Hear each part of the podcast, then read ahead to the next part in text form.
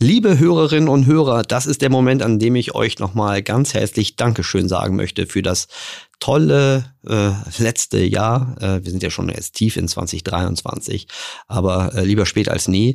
Ähm, ich bin total begeistert über die positive Resonanz auf diesen feinen Podcast, der damals so als Hobby startete und jetzt, wie ich finde, eine ganz ordentliche Veranstaltung geworden ist.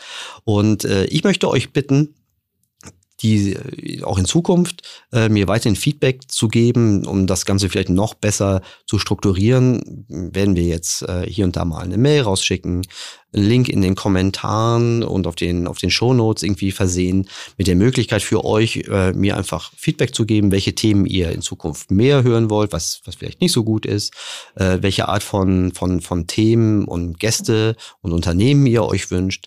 Und äh, das sind wenige Minuten, ach, vielleicht nochmal zwei, drei Minuten, die ihr dann an Zeit investieren könnt und äh, mir uns dabei helft, einfach den Podcast noch interessanter äh, zu machen und damit wir auch gemeinsam 2023 eine super tolle Reise miteinander haben werden. Also deshalb schon ganz herzlichen Dank im Voraus und jetzt viel Spaß mit der neuen Folge. Der Marketing Transformation Podcast mit Erik Siegmann.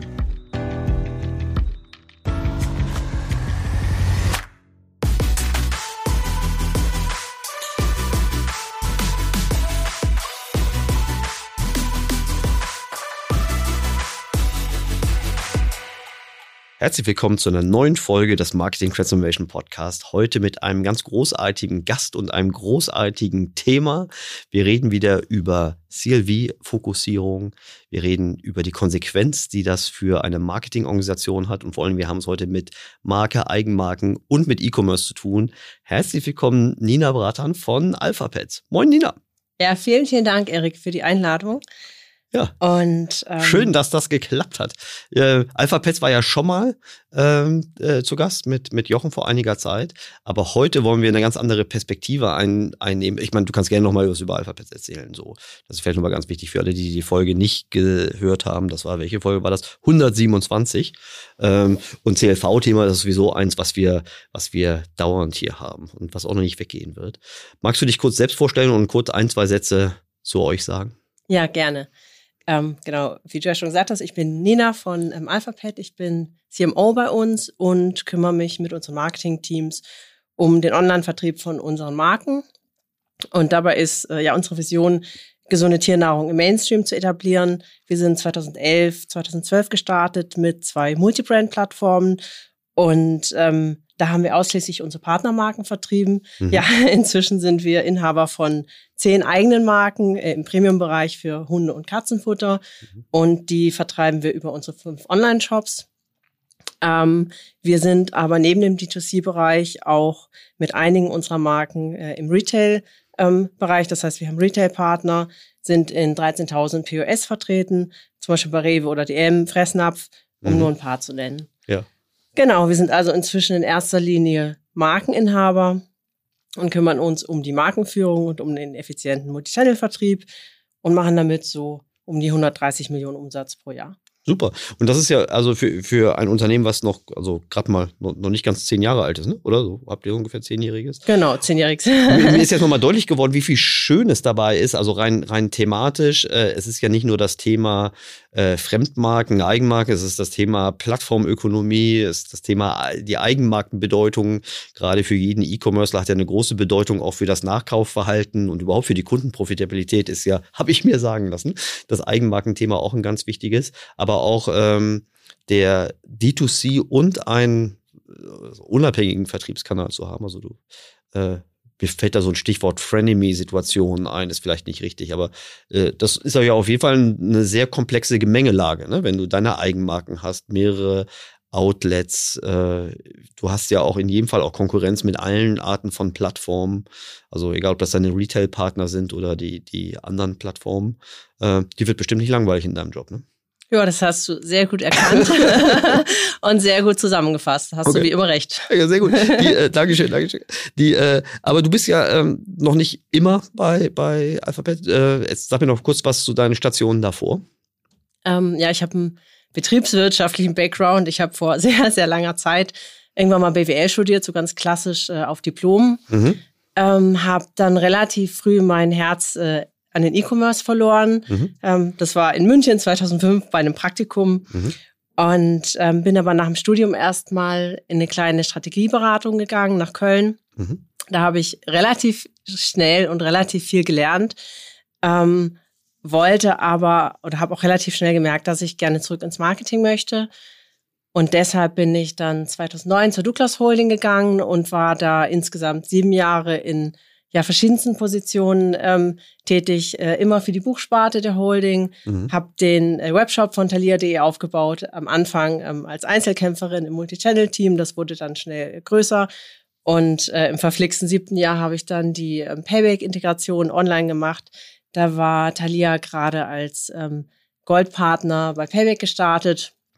Und ähm, genau, nach sieben Jahren wollte ich, glaube ich, einfach was Neues sehen zum einen, die Branche Mhm. mal wechseln und ähm, gerne auch zurück nach München Mhm. und bin dann ähm, zur 21 Sports Group gegangen. Das ja war damals ein Multichannel-Händler im äh, Sport- und Streetwear-Bereich. Ähm, da ist Blended Sports die bekannteste Marke. Mhm. Und ich habe damals die Vermarktung von vier Webshops in ähm, acht Ländern übernommen. Ähm, das war per se schon relativ challenging. Mhm. Mm, Wer so ein bisschen die Presse verfolgt hat, der äh, hat dann auch mitbekommen, dass äh, die inzwischen insolvent sind. Und deshalb wenig überraschend war es für mich auch echt eine sehr bewegte äh, Zeit, die challenging war. Mhm. Und ich habe super viel gelernt, auch wie man es nicht macht Kann, am kann, ich, Ende. kann ich mir vorstellen. Die, ähm, gerade beim im, im Sportbereich, also auch gerade im E-Commerce, da haben es ja viele schwer. Also Ja. Stichwort Keller zum Beispiel äh, und viele anderen, die mit, mit glaube ich, es gibt eine hohe Drittmarkenabhängigkeit, ähm, die die Sportskollegen alle haben. Äh, bestimmt kein leichtes Land. Für die, für die Jüngeren unter uns, die es vielleicht nicht wissen, die Douglas Holding war damals äh, die Muttergesellschaft, die halt mehrere Brands, also vor allem so Omnichannel-Brands hatte, ne? Also nicht nur Douglas, sondern halt auch Thalia. Die sind jetzt Genau. alle, die sind ja jetzt alle, alle unabhängig. Vereinzelt. Und äh, Payback, oder allein das würde ja schon mal eine eigene Folge machen, Payback bei einem, bei einem Buchretailer äh, einzuführen.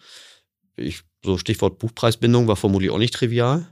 Nee, das war auf jeden Fall eine spannende, äh, sehr herausfordernde Zeit, aber wir haben, wir haben das Projekt äh, in drei bis vier Monaten äh, umgesetzt. Oh, Glückwunsch. Und äh, das lag nicht zuletzt daran, dass wir wirklich ein großes äh, Inhouse ähm, SAP-Team hatten und Okay. ähm, ja auch natürlich einen guten Job gemacht haben. Das Ja. darf man sich dann auch mal selber loben. Cool. Jetzt bist du bei Alphabet, die, ähm, die, äh, als wir uns kennengelernt haben im Rahmen einer, einer, einer CRM-Veranstaltung, witzig, dass wir uns damals bei Thalia noch nicht kennengelernt haben. Aber vielleicht haben wir es da gerade verpasst. So, äh, egal, Schnee von gestern. Ich weiß Die- gar nicht, was du, was du bei Thalia gemacht hast. Nee, als Berater haben Warst wir du? eine ganze, ja, die Ah. äh, bei unterschiedlichen. Also wie gesagt, Schnee, Schade. Schnee, Schnee von gestern, die, ähm, als wir uns bei auf einer CRM-fokussierten äh, Veranstaltung kennengelernt haben ähm, und wir uns so, glaube ich, beim, beim, beim After Hour Drink äh, unterhalten haben, ist mir immer deutlich geworden, wie stark ihr diese, diese CLV-Fokussierung ähm, innerlich als auch äußerlich praktiziert. Ähm, kannst du mir erzählen, was, was dazu am Ende, was so die wesentlichen Treiber dafür waren? Also erstmal, was bedeutet das überhaupt und vielleicht auch, was sind die, was sind so die ökonomischen Chancen, aber vielleicht auch Zwänge, um diese ja fast bedingungslose CLV-Fokussierung äh, zu machen?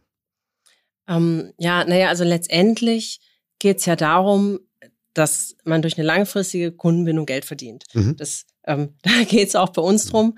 Und ähm, Tierfutter ist dafür ein hervorragendes Produkt, weil die Kunden immer wieder das Gleiche kaufen. Mhm. Und äh, deshalb liegt eben im Nachkaufverhalten unserer Kunden für uns das größte Potenzial. Mhm. Denn wenn ich das Tier des Kunden kenne, also zum Beispiel wie viel der Hund wiegt und äh, wie die Fütterungsempfehlung Mhm. ähm, ist äh, des Futters, was der Hund bekommt, dann kann ich auch datenbasiert extrem gut vorhersagen, wann der Kunde nachkaufen wird. Wie kriegst du das raus, wie viel jetzt als Beispiel, wie viel so ein Hund wiegt? Also ist das eine explizite äh, Angabe oder musst du das implizit äh, reingenieren, um zu gucken, wie viel, wie viel Art von Futter das Tier pro Monat irgendwie bei euch konsumiert? Wir haben zum Beispiel die Möglichkeit, über ein Tierprofil sehr viel abzufragen. Mhm. Ähm, und wir sammeln natürlich auch die Daten, die wir zum Beispiel über unsere äh, Customer Care Kollegen bekommen Mhm. und verarbeiten die dann entsprechend. Mhm. Okay. Okay. Also Entschuldigung, ich habe dich unterbrochen. Also die, der wesentliche Treiber, du kennst das, du kennst nicht nur den Besteller oder die Bestellerin, sondern du weißt auch, warum und für wen oder für was, müsste man lieber dir sagen, die, äh, dass äh, die Bestellung, die Bestellung gemacht wird. Warum ist das, warum ist das, warum ist das so kriegsentscheidend? Also liegt das vielleicht auch daran, dass die Profitabilität erst über einen verhältnismäßig langen Zeitraum sich aufbauen muss? Ja, genau. Mhm. Und ähm, wir haben jetzt das große Glück, dass über die Hälfte unserer Kunden oder Neukunden in den ersten drei Monaten eben nachkaufen. Mhm. Und das geht eben nur, wenn man sehr stark äh, CLV-fokussiert optimiert mhm. und Produkte verkauft, die das eben auch möglich machen. Mhm. Denn wenn wir jetzt zum Beispiel saisonale Produkte verkaufen würden, wie zum Beispiel ein Abnehmprodukt oder ein Fitnessstudio-Vertrag, ähm, dann würde, hätten wir da sicherlich andere Nachkaufquoten. Mhm. Oder wenn wir statt Hundefutter äh, Tracking-Equipment für Hunde verkaufen würden. Mhm dann äh, würden unsere Kunden wahrscheinlich auch nur mhm. äh, alle x Jahre bei uns kaufen und nicht äh, alle, weiß ich nicht, ein bis drei Monate. Mhm. Genau, das heißt, äh, wir haben da vom, vom Produkt her schon mal ähm, eine super Auswahl getroffen mhm. und ähm, haben dann eben, dadurch, dass wir im Marken, Eigenmarkenumfeld unterwegs sind, ähm, die Herausforderung, dass wir auch echte Markenneukunden gewinnen wollen. Und um das zu schaffen, muss man eben im Funnel ganz vorne ansetzen und die Customer Journey dann auch ganzheitlich betrachten. Hm. Was sind Markenneukunden? Sind das also Kunden, die zum ersten Mal mit einer spezifischen Marke in Berührung kommen aus eurer Perspektive? Genau, also bei uns geht es ja insbesondere darum, dass wir, egal jetzt ob für Online oder für den Retail, ähm, Kunden für unsere Marken gewinnen, mhm. die vorher eine andere Marke gefüttert haben oder die eben gerade äh, Neubesitzer von dem Tier sind und ähm, ihre Entscheidung für ein Futter noch nicht getroffen haben. Okay. Und das kannst du, also okay, das verstehe ich, das ist klar. Die, die, die, ich habe selbst kein Haustier mehr, was, äh, was ich füttern muss. Die, äh, das heißt, die Loyalität besteht über das Tier zu einer Marke, zu einem Produkt und jetzt gar nicht so streng genommen erstmal zu euch als, als E-Commercer oder äh, gut, also in dem Fall wäre es nur das, die D2C-Variante. Das heißt, wenn die einer Marke treu sind, äh, könnt ihr dann auch messen, ob die dann zum Beispiel über unterschiedliche Vertriebskanäle dann immer wieder zu einer Marke zurückfinden? Ja, wir können zumindest ähm, uns die Shop-Switcher. Anschauen, die mhm. zwischen unseren Plattformen switchen. Mhm. Und das sind äh, tatsächlich einige unserer Kunden. Mhm. Und ähm, jetzt ist vielleicht nicht so ein schönes Beispiel. Wir hatten auch ähm, vor allem in der Vergangenheit sehr starke Partnermarken, mhm. von wo wir dann die Geschäftsbeziehungen, egal mhm. aus welchen Gründen und egal in welche Richtung, dann ähm, beendet mhm. haben. Mhm. Und ähm, da mussten wir dann schmerzlich erfahren, dass wir, obwohl wir ähm, sehr gute Alternativprodukte hatten und da echten Fokus drauf gesetzt haben, die Kunden dann auf ähm, vielleicht eine Eigenmarke von uns zu switchen, mhm. dass wir da einen Großteil der Kunden ähm, verloren haben. Und ja. dabei spreche ich von über 80 Prozent. Das ist eine interessante Beobachtung, dieses, dieses Phänomen oder diese Hürde, haben ja viele, ne? egal ob das Kontaktlinsenversender sind, äh, selbst ob das Amazon mit seinen Basic-Produkten ist, da weiß man es jetzt nur so ungefähr. Aber es ist tatsächlich so, dass es gar nicht trivial ist, einen, einen Kunden von einer Drittmarkenbeziehung auf eine Eigenmarke zu ziehen. Ne? Das heißt, am besten fängt die Customer Journey gleich mit der Eigenmarke an. So ja, richtig? genau. Also mhm. wir haben auch, ähm, wir haben ja auch Drittmarken oder Partnermarken mhm. bei uns im Sortiment. Mhm. Und bei uns liegt der Fokus absolut nicht darauf, ähm, Kunden von, von den Partnermarken auf unsere Eigenmarken äh, zu switchen, mhm. denn das ist viel zu aufwendig mhm. und ähm, viel zu erfolglos. Mhm. Okay, ähm, interessant. Unser Ziel ist eben wirklich echte Markenneukunden mhm. äh, für unsere Marken zu gewinnen und es ist total egal, ob die am Ende online kaufen oder offline oder bei welchem Partner von uns auch immer, denn ähm, wir verdienen ja immer mit. Mhm. Okay ist ein sehr gutes Geschäftsmodell. Ich finde das, find das spektakulär, dass ähm, ich glaube, der einzige Unterschied ist halt so ein bisschen, äh, so ein bisschen die, die, ähm, also ich stelle mir vor, dass wenn in dem Moment, wo der Kunde dann in den Fachhandel abwandert, abwandern ist wieder gleich so negativ, ne? Aber in dem Moment, wo er dann auf einem nicht trackbaren Kanal kauft, ist das so ein bisschen wie so ein schwarzes Loch, ne? Du weißt im Grunde nicht mehr, ähm, du kannst es im Grunde den, den Marketingerfolg nicht mehr auf den Kundenwert korrelieren, weil du hast zwar vielleicht eine Hypothese, du siehst in Summe, dass du mehr deiner Marken über den indirekten Vertrieb äh, absetzt, aber du kannst das nicht direkt auf deine Marketing und, und Bindung, also deine Gewinnungs- und Bindungsmaßnahmen irgendwie zu, zuschreiben. Das ist mehr ja, so ein Attributionsproblem. Ne? Ähm, es ist schon recht komplex. Wir machen inzwischen über die Hälfte unseres Umsatzes eben im Fach- und Einzelhandel. Mhm. Und wir haben zwar online hervorragende Transparenz, aber ähm, wir haben auch noch nicht den goldenen Weg für ein Omnichannel äh, Customer Tracking gefunden. Mhm. Und äh, das ja, so, sonst, sonst man, dann wäre das die Folge veranstalten. Ja. ähm, das bleibt also bei uns auch eine, eine, Herausforderung. Was man natürlich aber trotzdem sieht, ist, äh, wie sich die Gesamtumsätze der Marke entwickeln. Und da kann man dann schon auch ja, Rückschlüsse ziehen. Mhm. Ohne dass du jetzt ins Eingemachte gehen musst, aber ich nehme auch an, dass, dass grundsätzlich eure eigene Marke, egal über welche Vertriebe sie geht, natürlich auch von der, mindestens vom Rohertrag ja irgendwie vermutlich sehr auskömmlich ist. Da hast du nicht ganz unrecht. gut, schön. Heute schon wieder nicht ganz unrecht. Das ist gut. Die ähm, jetzt ähm, diese, diese, diese unbedingte Customer Lifetime Fokussierung, das ist ja vermutlich ein, ein, ein, Weg und ein ständiges, also die Herausforderung ist ja, wie wir eingangs schon gesagt haben, vermutlich vielfältig. Aber äh, wenn du jetzt mal so eine Standortbestimmung machen müsstest und äh, oder den Weg bisher so beschreiben müsstest, wo steht ihr denn jetzt gerade? Mm, also wir haben, glaube ich, zwei spannende Jahre hinter uns, denn 2021 stand bei uns so ein bisschen im Zeichen, ähm, Marketing-Tech-Stack neu machen. Wir haben fast den ganzen Tech-Stack äh, ausgetauscht. Mhm. Und da war eben die Transparenz, dass wir äh, das Ziel, dass wir wirklich Transparenz über unsere Kunden bekommen. Und ähm, da haben wir uns für aus meiner Sicht ein paar gute Tools entschieden. Wir nutzen einmal CrossEngage als äh, CDP, damit wir mhm. eben genau diese 360-Grad-View über unsere Kunden bekommen und das auch über alle Plattformen hinweg. Das heißt, wir haben ein Kundenprofil mhm. und sehen genau, wann hat welcher Kunde über welche Plattform gekauft, ähm, haben so eben Transparenz zum Beispiel über Shop-Switcher. Ähm, hm. wir können auch das Kaufverhalten sehr gut prognostizieren. Ähm, insbesondere wenn wir den Kunden möglichst störungsfrei in seinem äh, Kundenzyklus äh, nachkaufen lassen, mhm. also wenig aktionsgetrieben. Mhm. Aktionsgetrieben ähm, heißt wenig Erlösminderung durch Rabatte und so und Gutscheine. So kann man das, so kann man das auch ja. formulieren. Ja. Ähm, da kamen wir tatsächlich auch ein Stück weit her. Also wir mhm. haben davor relativ viel so Ad-Hoc-Kampagnen gemacht mit sehr breiter Selektion und haben eben umgestellt auf äh, überwiegend personalisierte Mailings mhm. ähm, auf Basis äh, der Kaufhistorie der Kunden. Mhm.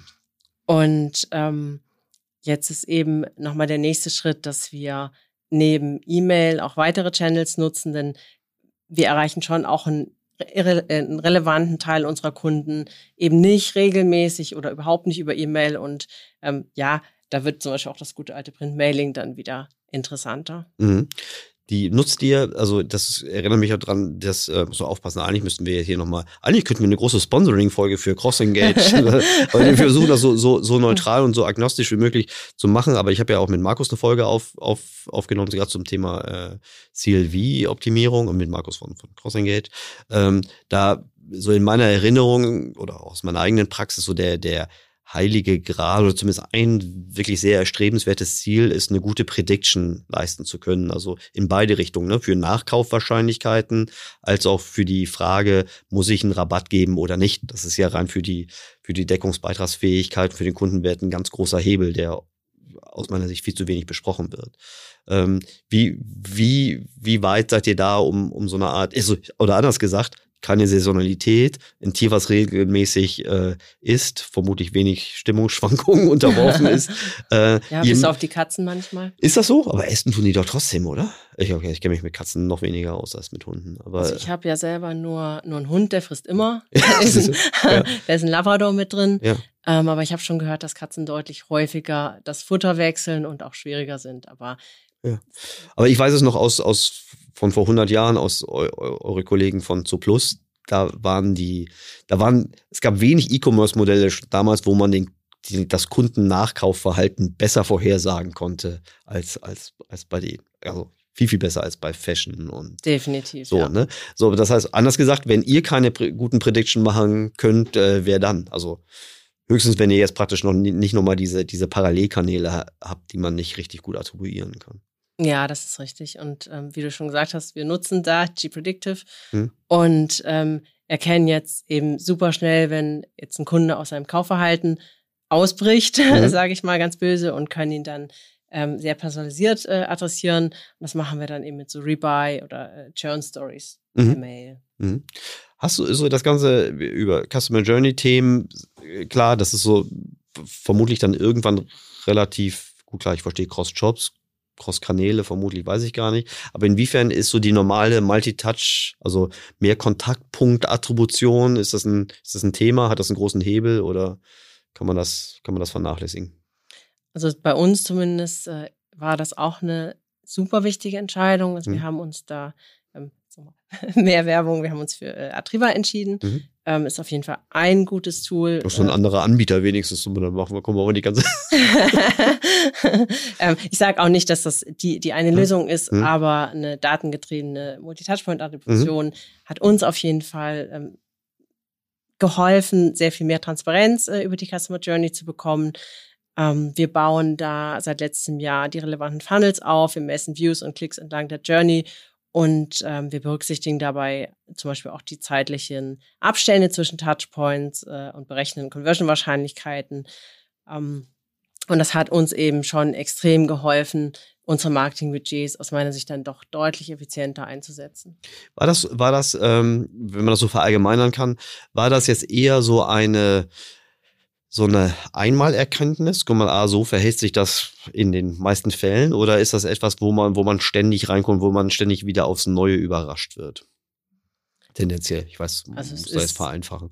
Auf jeden Fall keine Einmalerkenntnis. Okay. Und ähm, wir haben, wie gesagt, damit ja auch letztes Jahr erst angefangen. Das Mhm. heißt, wir sind da ganz am Anfang von Okay, unseren Learnings mhm. und ähm, haben zwar schon sehr, sehr viele äh, Journeys aufgebaut, aber lernen da auch jeden Tag wieder dazu und werden auch jeden Tag zum Glück noch überrascht, denn sonst wäre es ja, Ja. ein bisschen langweilig. Ja klar, nee, aber das finde ich auch, das äh, finde ich ja nur fair, das zu sagen, wie das, das, das habt ihr noch nicht, da habt ihr noch nicht alle Level durchgespielt. Also wenn du das jetzt sagen würdest, dann wäre das eine Riesensteilvorlage. Aber die, äh, äh, wenn du jetzt so zu dem jetzigen Zeitpunkt so, so ein Zwischenresümee äh, in, in puncto Learnings ziehen müsstest, was waren so deine, deine, deine wesentlichen Erkenntnisse, die du so generieren konntest? Gibt es irgendwas, was du mit uns teilen kannst? Mm, Also unser Fokus liegt zum einen jetzt nicht mehr darauf, den, ich sag mal, günstigst möglichen nächsten Customer zu gewinnen, Mhm. ähm, sondern eben den mit der besten CRC Retention Ratio. Mhm. Das ist Das hast du ja was, was relativ herausfordernd ist, relativ gelassen, ne? Die äh, sprichst du relativ gelassen aus. Das ist also der, der, die, die klassische, oder klassische, der, der, der positiv geneigte CFO würde immer versuchen, die absoluten CACs unten zu halten. Ne? Und nicht den, nicht den relativ besten CAC-Wert zu dem, zu dem CLV hochhalten. Gab das bei euch eine interne Diskussion? dass ein CAC höher sein kann als zum Beispiel in der Vergangenheit oder im Durchschnitt und dass das trotzdem eine bessere ökonomische Entscheidung ist? Ähm, ja, also die Umstellung war natürlich eine Challenge, gerade weil man mit so kurzfristigen äh, Sales-Kampagnen natürlich ähm, nicht nachhaltig viel erreichen kann.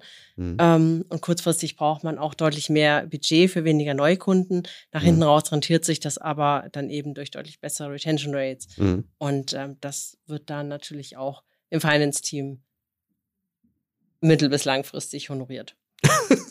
Aber äh, würdest du mir widersprechen, wenn, wenn solche Diskussionen grundsätzlich auch einen gewissen, eine gewisse Verständnis und also Verständnisherausforderung darstellen und auch so eine Reibungswärme generieren?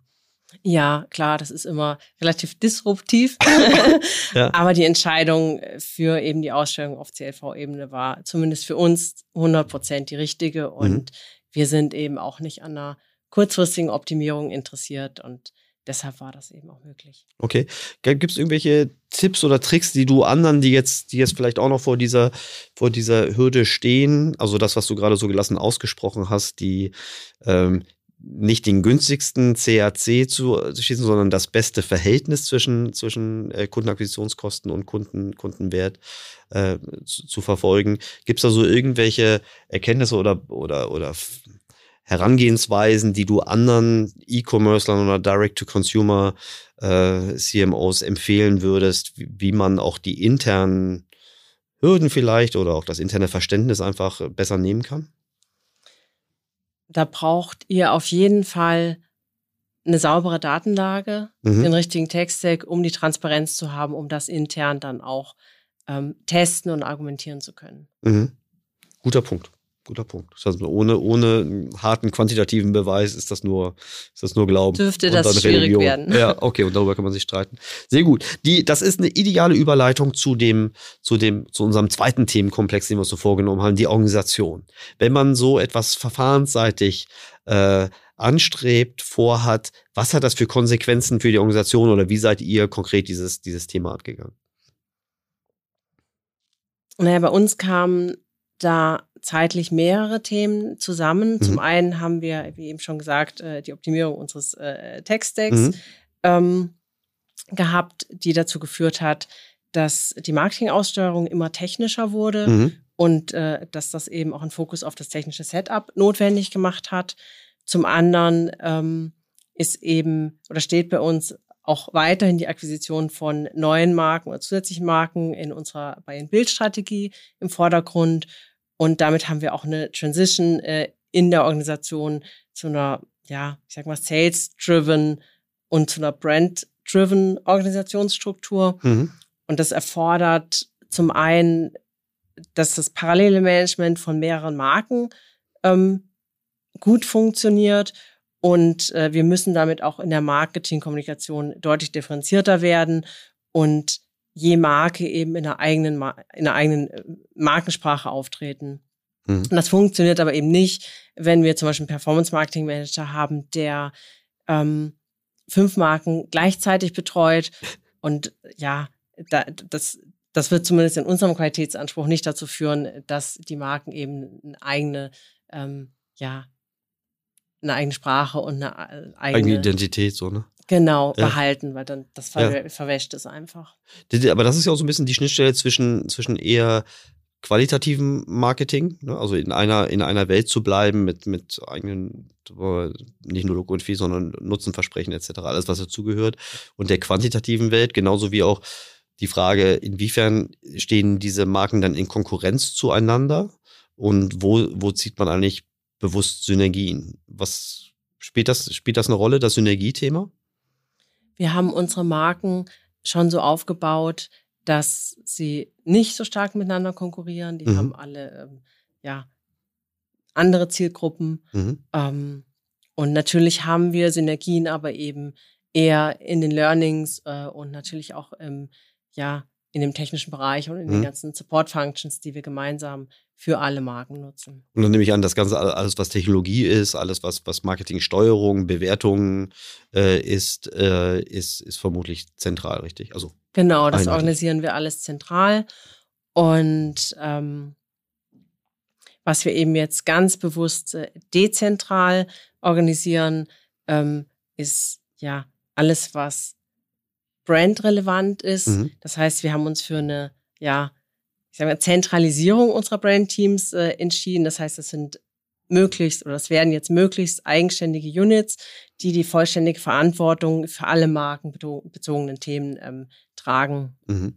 Das ist vergleichbar ähm, zum Beispiel mit so Business Units oder einer Profit Center Struktur von größeren Unternehmen. Mhm. Ähm, und jede Brand Unit hat eben die Verantwortung für alle relevanten Entscheidungen, ähm, zum Beispiel was jetzt die Produkte angeht, Positionierung, äh, Pricing, aber auch Kommunikation, ähm, bis hin zu so ja etwas äh, trockeneren Themen wie Business Case Erstellung oder ähm, auch den ganzen Reportings. Mhm. Okay. Ich, ich habe ehrlich gesagt vergessen, wie euer internationaler Footprint aussieht. Seid ihr, in, in, in welchen Märkten seid ihr heute unterwegs? Also wir sind ähm, neben Dach seit Mhm. Letztem Jahr auch in UK unterwegs. Da haben wir äh, mit Arden Grange, mit einer sehr äh, ja, wertvollen, ähm, hochwertigen äh, Marke aus UK unser Portfolio erweitert. Mhm. Und ähm, ja, kleiner Spoiler, das ist sicherlich nicht die letzte Marke. Ja, sehr gut. Hat diese, hat diese ähm, territoriale, also neue, neue Märkte in, mit neuen Sprachräumen und sicherlich auch unterschiedlichen, ich weiß nicht, vermutlich ist da auch irgendwie die, äh, die Anbieterkultur irgendwie eine, eine andere oder zumindest nicht, nicht, nicht so ähnlich wie vielleicht zwischen Österreich und Deutschland, weiß ich aber auch nicht. Äh, hat das aber die, diese anders Spra andere Sprachräume, eventuell anders entwickelte Märkte. Hat das für die Organisation irgendwelche Konsequenzen, außer die normale Adaption auf den Markt halt? Es war für uns auf jeden Fall so der Kickstarter mal zu überlegen, mhm. wie können wir unsere Organisation sinnvoll aufbauen, mhm. eben mit dem Wissen, dass ähm, das Team in UK sicherlich nicht das, äh, das letzte, also zwar das mhm. erste, mhm. aber sicherlich das letzte bleiben wird, was wir eben in unsere Organisationsstruktur integrieren mhm. dürfen. Mhm. Und ähm, wir haben eben schon auch gemerkt, dass es nicht sinnvoll ist, da Teams aufzubrechen und einfach äh, bei uns ähm, in die bestehenden Teams zu integrieren, sondern wir haben den Standort sehr autark gelassen mhm. und haben da zum Beispiel auch ein völlig eigenständiges ähm, Marketing- und Brand-Team, die aber von unseren zentralen Units hier eben unterstützt werden und das ganze Know-how abgreifen können ähm, und so eben jetzt mal Richtung E-Com-Shop gedacht, zum Beispiel super schnell von eigentlich keinem relevanten Umsatz äh, mhm. über den Bereich hinzu. Sie haben einen super coolen Job. Äh, sie haben die, den Tech-Stack, können den Tech-Stack nutzen, den wir hier ähm, in Deutschland aufgebaut haben. Sie haben die besten Leute, die ihnen das erklären können, die sie da onboarden. Ähm, das ist, das ist einfach eine wirklich gute Möglichkeit, nicht von null, aber von einem kleinen Level ähm, sehr schnell zu starten und äh, mit einem guten äh, Professionalitätsgrad ähm, da hm. eben in die Vermarktung zu gehen. Hm. Ich, ich muss noch mal einen halben Schritt zurückgehen, ähm, weil ich mich schon jetzt so äh, begeistern kann für die für diese CRM-Herausforderungen oder die CRM-Möglichkeiten, die es organisatorisch dann bringt, wenn man über mehrere Marken, also aber immer einen hohen Eigenmarkenanteil hat und eine gewisse loyale, loyale Grundkundenbasis, die ähm, bei den Customer Journeys, die dann mit eurer Markenwelt anfangen. Ähm, dann gehe ich doch davon aus, dass ihr vermutlich diese Customer Journeys zum Beispiel in der Suchmaschine dann eher mit generischen Suchbegriffen äh, starten lassen müsst. Oder manchmal vielleicht ja. auch, auch Drittmarkenkampagnen, weiß ich nicht, inwiefern das dann erfolgreich ist. Äh, aber das heißt doch eigentlich, dass ihr, dass ihr mehr als der normale E-Commercer auf generische ähm, Kampagnen angewiesen seid, oder? Wir sind auf jeden Fall, oder wir legen unseren Fokus jetzt auf jeden Fall ähm, deutlich stärker ähm, auf die Awareness-Phase, also mhm. ganz äh, am Anfang mhm. ähm, der Suche der Kunden mhm. und ähm, gehen auf die Keywords, von denen wir darauf schließen können, dass mhm. der Kunde eben nach dem passenden Produkt, nach der passenden Marke sucht. Mhm. Okay, also die, die, also typisch für Upper Funnel genau. äh, Verhalten. Okay. Genau. Für die CRM-Seite, ähm, ich nehme an, ihr habt ein, ein, ein CRM-Playbook äh, für alle Marken oder vielleicht kannst du da nochmal sagen, was ist so die, die CRM-spezifische Unterteilung äh, von, von unterschiedlichen Marken? Also was ist gemeinsam, woran können sich alle orientieren und was, was hat jede einzelne Marke im, im eigenen Gestaltungsspielraum? Wir bauen, ähm, ich nenne es immer Frameworks mhm. für die wichtigsten ähm, Journeys, also mhm. für, für, für, für die Automations, äh, mhm. die wir ausspielen und ähm, legen die für die Marken an. Die Inhalte kommen dann aber aus den entsprechenden Brand Units. Okay. Das heißt, und, und vermutlich gibt es auch eine Bandbreite, ne? je nachdem. Also ich nehme auch mal, dass das Nachkaufverhalten, die AOVs, also die, die, die durchschnittlichen Warenkorbgrößen, dass die nicht bei jeder Marke gleich sind, ne? sondern dass da gewissen Spielraum gibt. Und damit dann auch zum Beispiel die Ausspielfrequenz unter sein kann, oder? Genau, und ähm, zum Beispiel haben wir ja auch ein ganz unterschiedliches Produktsortiment, die Marke. Und da liegt dann auch in der Natur der Sache, dass zum Beispiel eine Afterbuy-Automation ähm, von einer Marke mit einem eher kleinen Sortiment eben ganz anders aussieht als von einer Marke, die ein sehr breites oder sehr mhm. tiefes Sortiment hat. Mhm. Da sind wir schon flexibel, aber so der Baukasten ähm, ist schon immer der gleiche, auf den mhm. die, die Brands dann zugreifen mhm. können oder müssen, je nachdem. Mhm. Ich, ich, ich ahne schon deine, deine Antwort, aber ich frage dich halber, halber trotzdem nochmal. Inwiefern habt ihr, äh, habt ihr praktisch, wenn ihr eure eigenen Frameworks habt, eure äh, zentral, dezentralen Aufgabenverteilung. Inwiefern seid ihr noch von Dritten, also Technologieanbietern sicherlich, aber inwiefern seid ihr noch von dritten Agenturen oder sonst was irgendwie abhängig oder unterstützt? Wir arbeiten im Marketingbereich momentan gar nicht mit Agenturen zusammen. Mhm. Ähm, das liegt daran, dass wir ja schon eine sehr brand-driven Organisation sind und dass unsere Erfahrung ist, dass man sich mit den Marken eben auch wirklich gut auskennen muss mhm. und dass es eben auch immer wichtiger wird, ähm, die Inhalte markenkonform zu gestalten für für, für die ganzen technischen Themen haben wir Inhouse-Leute, die sich damit wirklich gut mhm. auskennen. Das, äh, das überrascht mich jetzt gar nicht. Die, witzig ist, dass du sagst, ne, gerade wenn wir brandorientiert sind, es gibt auch genügend, also die sagen ja gerade, weil wir eine Brand sind, haben wir ganz viele Agenturen. Du bist eine, so wie ich dich kennengelernt habe, du kennst ja beide Welten, ne? du kennst die Brandwelt, aber du kommst auch sehr tief aus dieser, aus dieser klassischen Performance-Welt, sage ich schon, aus dieser performance-basierten Welt, wo man ja eigentlich gerade so im qualitativen Marketing und also im quantitativen Marketing immer weniger mit Agenturen gearbeitet hat. Ne? Also Stichwort Insourcing von SEA als Beispiel. Auf jeden Fall. Äh, und höchstens vielleicht auf der Content-Erstellungsseite äh, externe Unterstützung. Und du sagst jetzt hier, wir sind eine Brand, wir wollen das Know-how in. Aber gut, ich habe da, ich kann, ich, ich, kann das verstehen. Die, wir sind äh, halt eben nicht nur eine Brand, wir sind ja. viele Brands und ähm, was, was glaube ich noch spannend ist bei uns, ähm, wir haben uns entschieden, eine neue Rolle einzuführen in der mhm. Organisation, mhm. Ähm, und zwar die Rolle von Brand Directors, mhm. die wir für jede unserer Fokusmarken mhm. gerade suchen. Und ähm, die übernehmen eben genau diese Verantwortung, die haben genau dieses Markenverständnis ähm, und sind aber gleichzeitig auch für die PL der Marke verantwortlich, für die Business Case Erstellung, ähm, für Budgetplanung, eben nicht nur für die Marken, Markenführung. Ja. Und äh, Sorry, wenn ich jetzt die Aufmerksamkeit hier nutze. Ähm, wir sind da gerade am Recruiten. also falls jemand ähm, da bereits relevante Erfahrung hat und ähm, wirklich Verantwortung übernehmen möchte, dann schaut gern bei uns auf der Alphabet Karriereseite vorbei und bewerbt euch. Ich wollte gerade deine E-Mail-Adresse laut im Podcast. nee, nee. Ja. Aber wie, glaube, welche, welche Seite, äh, wie heißt die Seite?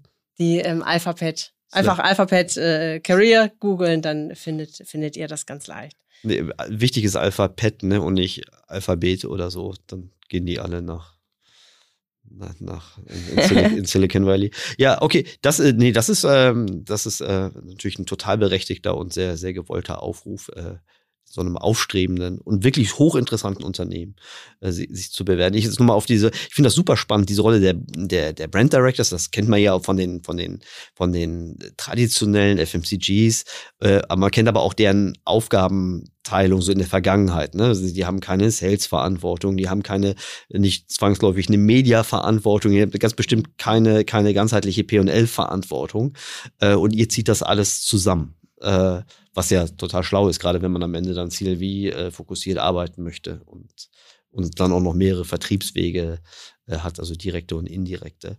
Die, ähm, aber gibt das nicht auch, ähm, da fällt mir natürlich dann sofort die mögliche Schnittstelle zu den Zentralfunktionen ein. Wie habt ihr da schon Erfahrung, wie sich das die, die, die, die, die so mal diese zwei Pole, was wird zentral gemacht, was wird wirklich in der Brand gemacht, das äh, muss ja vermutlich auch gelernt und gelebt werden. Mhm. Äh, was kannst du da als, als Beobachtung uns, uns mitteilen? Mm, also Erfahrungen haben wir da noch nicht, da müssen mhm. wir ein paar Monate warten, mhm. denn wir bauen die Struktur gerade erst auf okay. mhm. und ähm, geplant sind oder wir haben gerade zentrale Core-Teams äh, geschaffen, die eben die Brand-Units unterstützen sollen. Mhm. Das sind äh, zum Beispiel so, wir nennen es Com Competence-Hubs äh, für zum Beispiel Customer Acquisition und äh, Customer Retention-Themen. Mhm. Wir haben aber auch Zentral-Units äh, wie Product Development, Customer Care und eben die ja, klassischen, äh, klassischen äh, Bereiche, die du eben hast. Ja. Nur klassische Bereiche, nur dass ihr halt besonders viele Bereiche unter einem Dach habt, ne, unter mehreren Marken.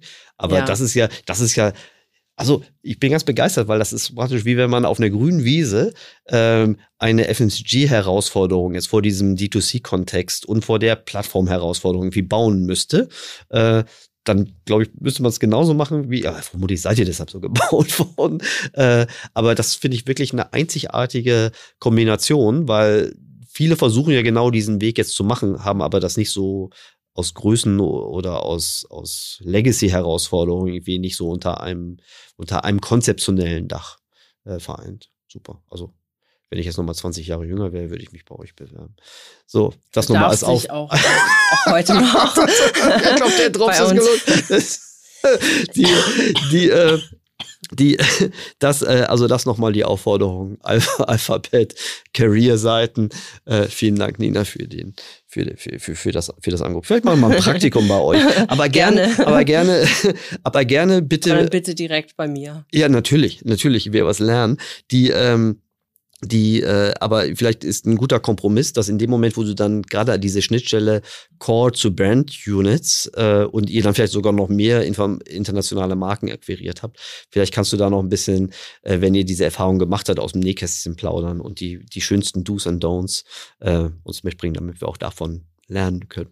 Das mache ich dann total gerne und ich hoffe, dass ich dann sagen kann, das war genau die richtige Entscheidung. Ja, und wenn nicht, ich meine, auch man kann ja, ich finde auch, man kann sehr viel von falschen Entscheidungen lernen. Äh, insofern. Und ich habe dich als eine sehr transparent, direkte Person kennengelernt, deshalb freue ich mich darauf. So, wir sind leider schon relativ weit in der Zeit. Ich möchte dich aber auf keinen Fall gehen lassen, ohne dir meine Abschlussfrage zu stellen. Was ist dein größtes, noch nicht begonnenes Projekt? Und du kannst selbst entscheiden, ob du es privat, beruflich, ich glaube, mehr als privat und beruflich gibt es jetzt gerade nicht.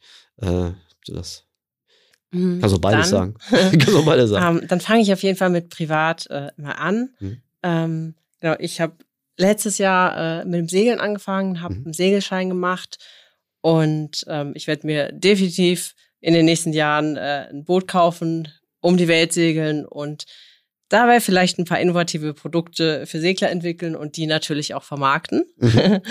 Das, ähm, das steht schon fest. Und ähm, beruflich merke ich neben der ganzen E-Com-Welt, dass ich mich wirklich sehr für ähm, die ganzen Medical Technology ML-Themen interessiere, ähm, weil man hier eben die Möglichkeit hat, neben ja der Verwendung oder mit der Verwendung von ganz innovativen Technologien ähm, bei medizinischen Applications wirklich ja, für, für Menschen wirklich einen Unterschied zu machen und mhm. da passiert gerade super viel und mhm. da hänge ich so ein bisschen drin und schaue es mir viel an. Also früher oder später werde ich auf jeden Fall in dem Bereich mal ein Projekt machen.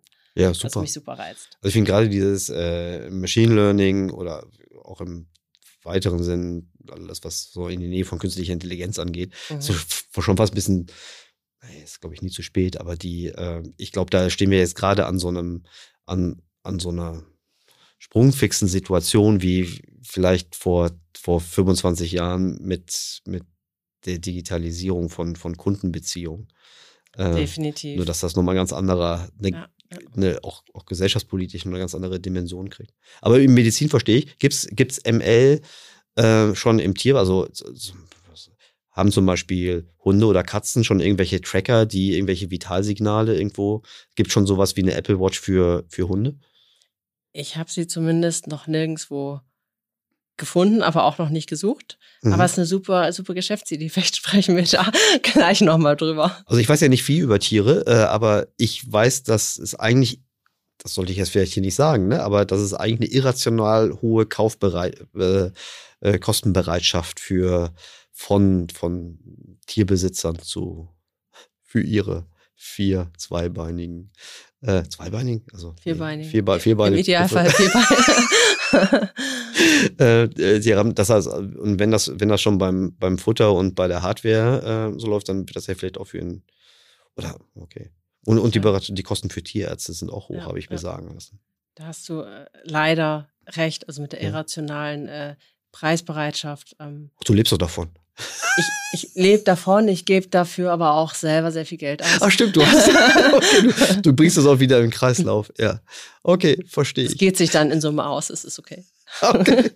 Herrlich. Liebe Nina, das hat mir großen Spaß gemacht. Ich habe wieder richtig viel gelernt äh, und ich äh, bin sicher, dass es noch die Chance gibt, noch mehr und weiterhin viel von dir äh, zu lernen. Vielen Dank für deine Zeit und dass du hier nach Hamburg gekommen bist, in unsere schöne Hansestadt. Und äh, ja, ich freue mich, dich bald wiederzusehen und zu hören. Äh, und danke dir und wünsche dir viel Erfolg. Ja, vielen, vielen Dank äh, für die Einladung und für die ja, tollen Fragen, für das gute Gespräch. Und ich bin sicher, wir sehen uns. Ja, auf jeden Fall. Bald mal wieder. Ja, das hat Spaß gemacht. Tschüss. Bis dann.